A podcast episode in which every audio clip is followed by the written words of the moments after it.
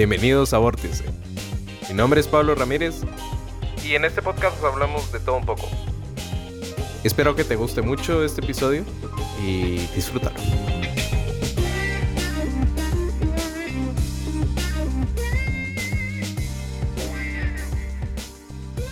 Hey, bienvenidos. ¿Qué tal? ¿Cómo están? Bienvenidos al tercer episodio del podcast de Vórtice. Este podcast donde hablo de todo un poquito, que soy aleatorio, espontáneo, lo que sea, y que tiene una O con una diagonal. Eso es. Bienvenidos a este podcast. Espero que les esté gustando el proyecto. Espero que les esté gustando los otros dos episodios. Espero que les haya, les haya gustado, que los hayan hecho, que los hayan escuchado mientras hacen otra cosa, porque normalmente así funcionan los podcasts y así los escucho yo. no, mentira, pero ahí sí. Gracias por el apoyo siempre. Espero que les esté gustando. Y bueno, ¿qué tengo para hoy? ¿Qué tenemos para hoy? Hoy tenemos un tema un poquito denso, por decirlo así. No es un tema sino más. Es un tema ya rozando tintes políticos, tintes ideológicos. Muy yo, ¿sabes? Entonces, a ver, ¿qué tenemos para hoy? Para hoy tenemos como tema 1984. A ver, a ver, a ver, a ver. Para los que sepan, para los que hayan escuchado, los que sepan de esto, ya dirán, ah, bueno, es esto. Para los que no, a ver, ¿qué se les viene? Vamos a parar un momento del podcast y vamos a ver, ¿qué se les viene a la mente cuando digo 1984? En el guion literalmente puse en letras 1984. Y lo digo 1984 porque así lo escuché una vez y fue como, lol, yo no lo diría así, pero vale, está, está interesante. Pero sí, ¿qué se les ocurre cuando digo 1984? O sea, uno podrá decir, es un año, pues sí, es un año. Incluso a mí, aunque no sea la fecha, ni nada que ver, lo que me viene a la mente es el muro de Berlín, a pesar de que la caída del muro de Berlín es en, el 89, si no estoy mal. Entonces, ¿qué? O sea, ¿por, ¿por, qué debería ser tan específico y tan especial para este episodio en 1984? Bueno, pues les voy a decir, es un concepto que tal vez no conozcan. Tal vez lo han escuchado, y es un poquito entre la cultura popular, es algo pues conocido. Y que es 1984. Entonces, pues les explico que es un libro. Es un libro, es una obra. Ahora te digo, ¿te imaginas que hay una exageración estalinista y socialista y que esta misma exageración hubiese gobernado el mundo al punto de que nadie tiene identidad? Todos somos una masa que apoya y adula un partido político. ¿Suena a la vez loco? ¿No? Pero a la vez parece que dentro de algunos años puede ser una realidad, ¿sabes? Prácticamente esto a 1984. Por ahí 1949, si no estoy mal, eh, George Orwell, que era el seudónimo de Arthur Blair, eh, publica su última novela antes de fallecer. Esta novela es una sátira a los estados y pensamientos de gobierno totalitaristas y alienadores. 1984 funciona como una novela distópica, que no anuncia ni trata de predecir algo que pudiese suceder, sino que trata de mostrar los puntos más recios e impactantes de las ideologías que critica. Aquí vamos a ver una crítica, una, eh, los pensamientos eh, de Orwell sobre lo que era el socialismo, sobre lo que era eh, también el capitalismo en su época. O sea, después de la guerra. Aunque él realmente lo iba escribiendo entre la guerra y pues la posguerra. Tampoco es que viera tantos años después de la guerra. Realmente falleció como en el 50 o en el 49, si no estoy mal.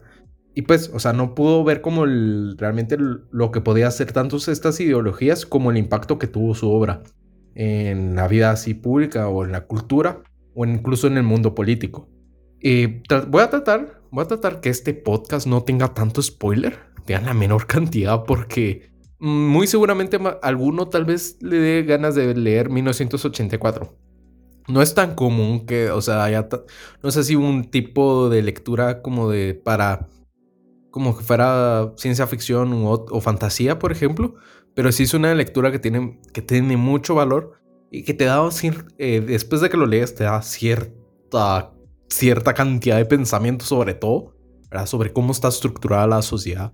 Y bueno, eh, voy a tratar de, pues, tocar los temas como pueda, ¿verdad? Sin, sin dar tanto spoiler, sin decir tanto de más.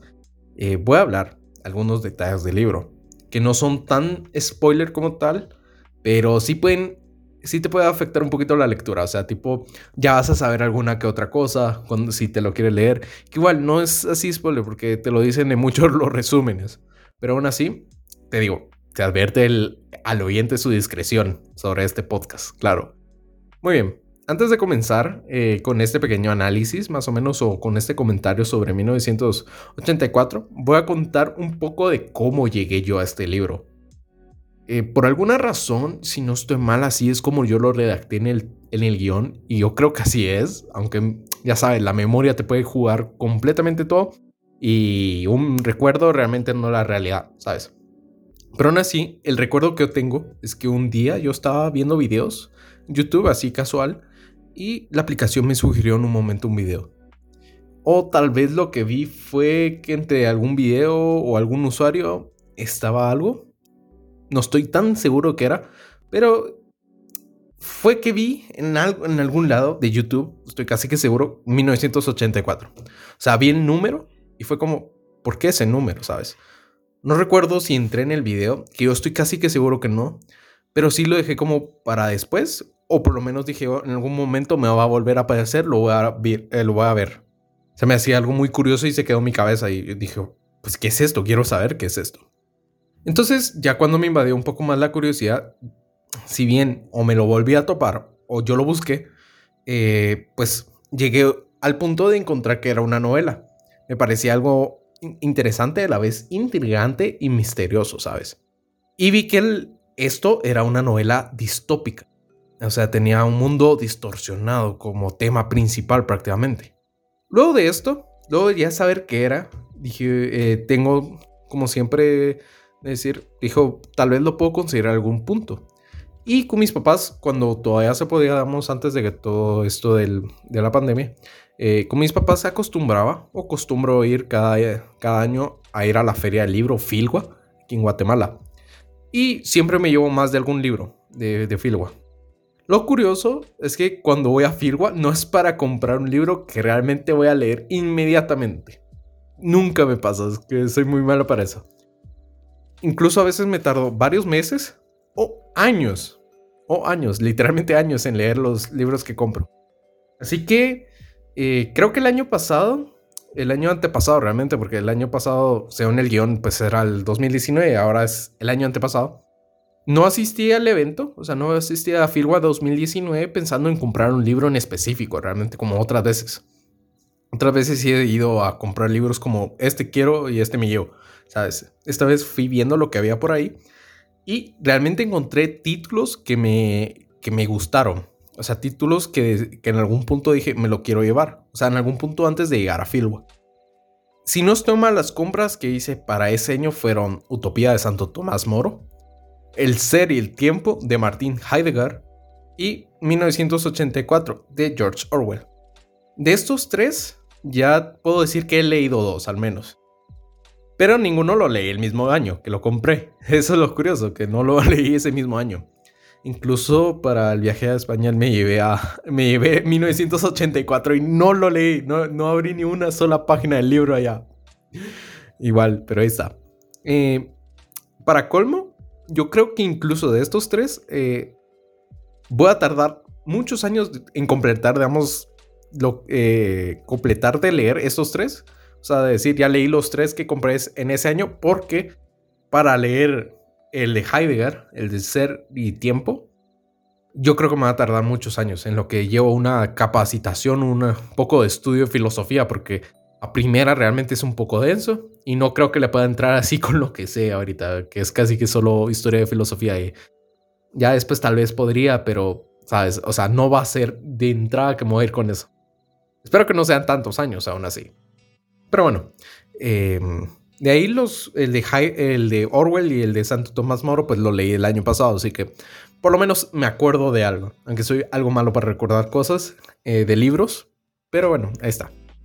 Ahora bien, ya podemos dar el saltito a, eh, pues, el análisis. Y bueno, voy a dar un poquito de spoiler a cosas puntuales, aunque no sean directamente algo sobre la trama y la sinopsis, sino que van a ser más que elementos que voy a mencionar sobre la historia. Eh, lo que pasa es que la historia se sitúa en Londres, pero realmente no es un Londres como el que conocemos o en el que se suele pensar. En el contexto de 1984, la obra, el mundo se dividió en tres superpotencias o superestados compuestos por porciones extensas de los continentes conocidos. Está Eurasia, está Estasia y está Oceanía. Para dar cuenta que soy un poco malo de los, con los detalles de libros, que es lo que dije anteriormente, olvidé dos de los nombres de los tres superestados y de la mayoría de los personajes. Realmente yo no me acuerdo de la mayoría de los personajes. O sea, sé qué es lo que hacen, pero no me recuerdo el nombre, ¿sabes? Soy muy malo para recordar nombres de personajes. E incluso dentro de los superestados me recuerdo Oceanía porque es literalmente, pues, es como que fuera Oceanía, ¿me entiendes? Aunque no sea Oceanía, ya ahorita eh, se, se los explico. Bueno, entonces, ¿qué sucede? La historia se desarrolla en Oceanía, por eso es que me acordé. Pero esta Oceanía se conforma por la zona oeste de Europa, el continente americano y Australia, Nueva Zelanda y otro de los países de Oceanía. Eh, la que sí se conoce, la, actual Oceanía. Los otros dos países, los dos otros superestados se dividen entre Asia, Europa del Este y África.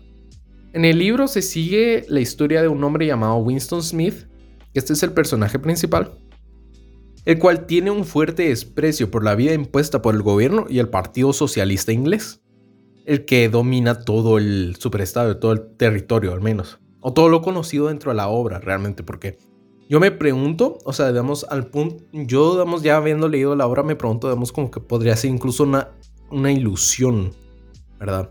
Pero eso ya lo dejo para después, para otra conversación. Ya luego de que he eh, leído el libro, yo no les hago más spoiler. Pero bueno, los sentimientos de Smith tienen lógica, porque ah, ya que todos están prácticamente controlados por una figura pública llamada el Gran Hermano, que el Gran Hermano creo que es mm, un componente de la cultura popular que bastante conocido, que no se sepa de dónde vino, por decirlo así, pero es como parte de que hay, creo que un par de shows llamados Gran Hermano, eh, pues este es un término de esto, ¿verdad? O sea, del libro. Y este es el gran hermano funciona como una figura mítica del partido.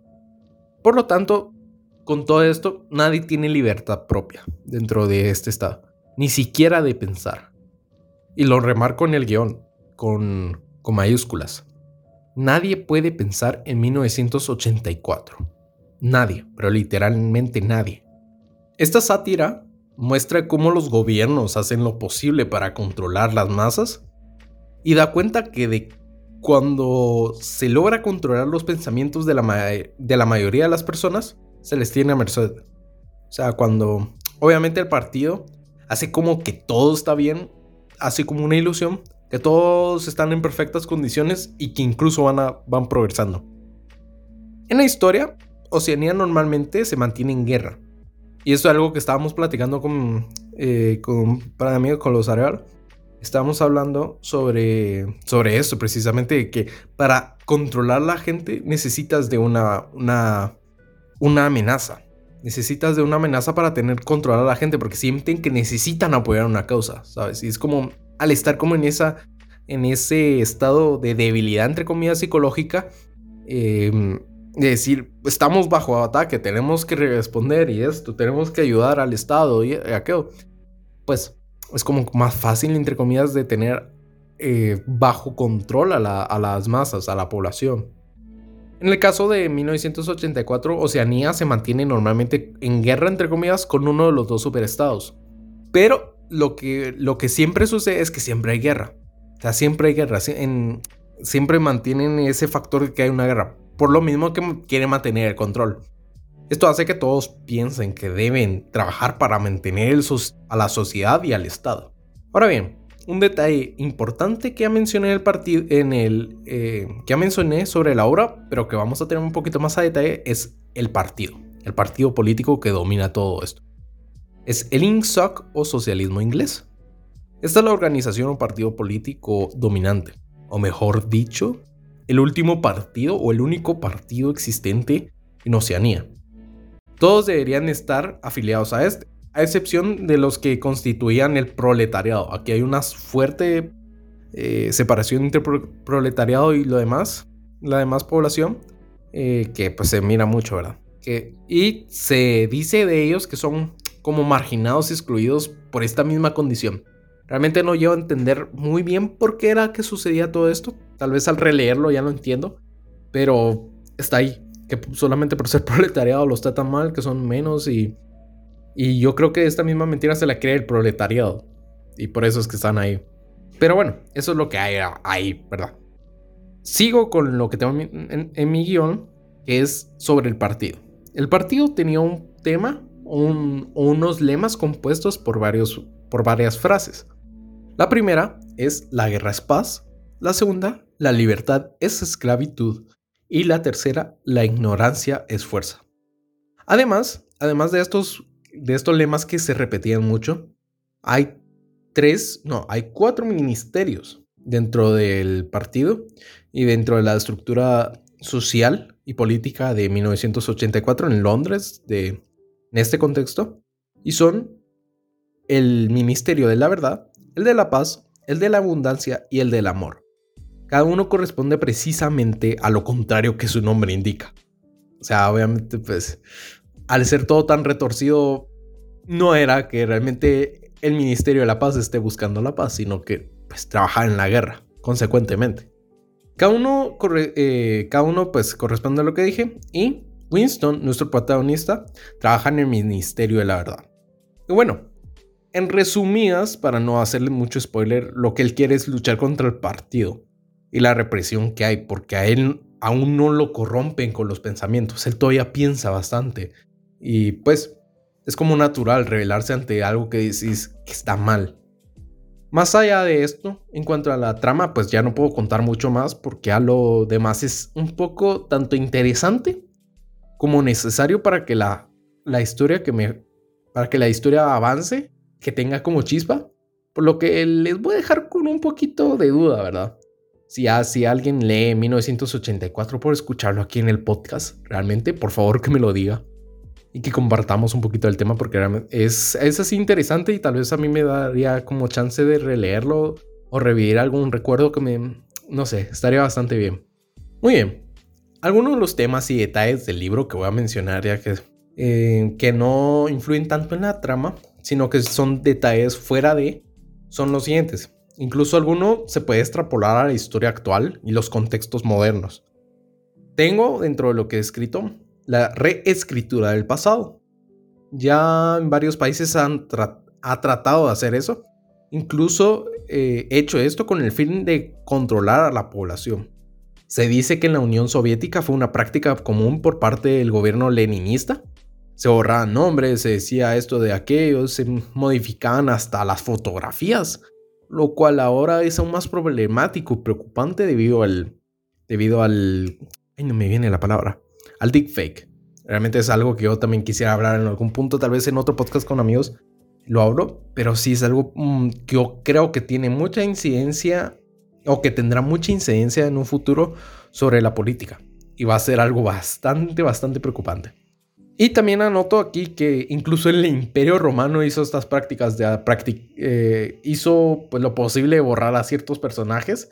Se decía que hacía la vaporización de que había un personaje y de la nada ya nada.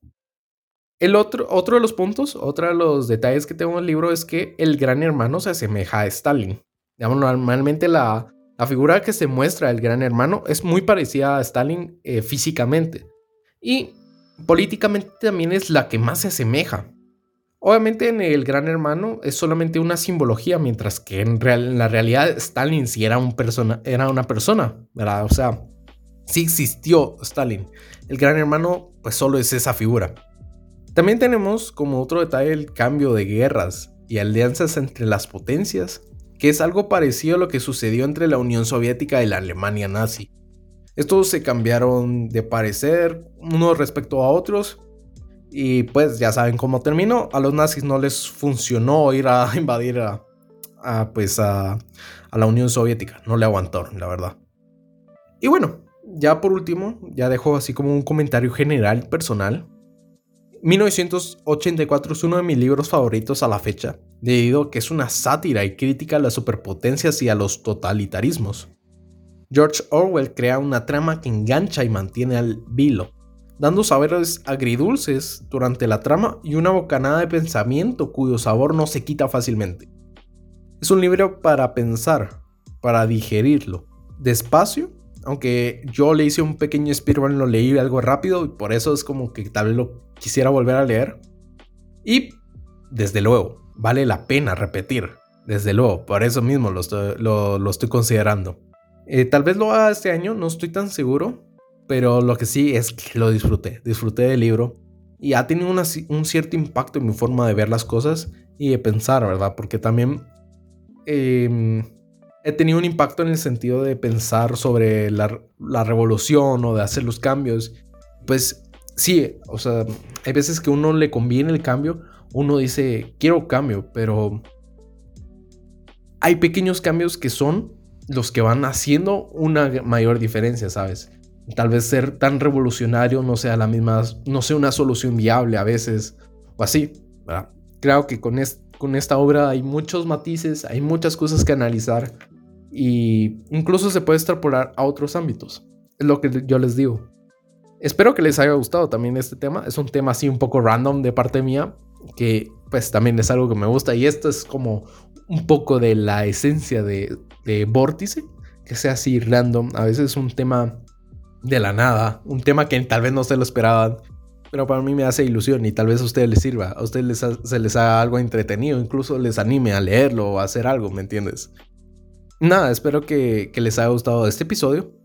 Eh, es, es así algo cortito en comparación a los otros, creo yo, o mantienen una media, no sé, porque como yo tengo un número, tengo un número por acá, digamos, cuando lo estoy grabando, pero a la mera hora no sé cuánto le voy a recortar a este número, ¿sabes? Entonces puede ser que de tipo 23, 24 minutos que tenga le quito uno, uno y medio. Entonces queda un poquito más corto, pero aún así está acá.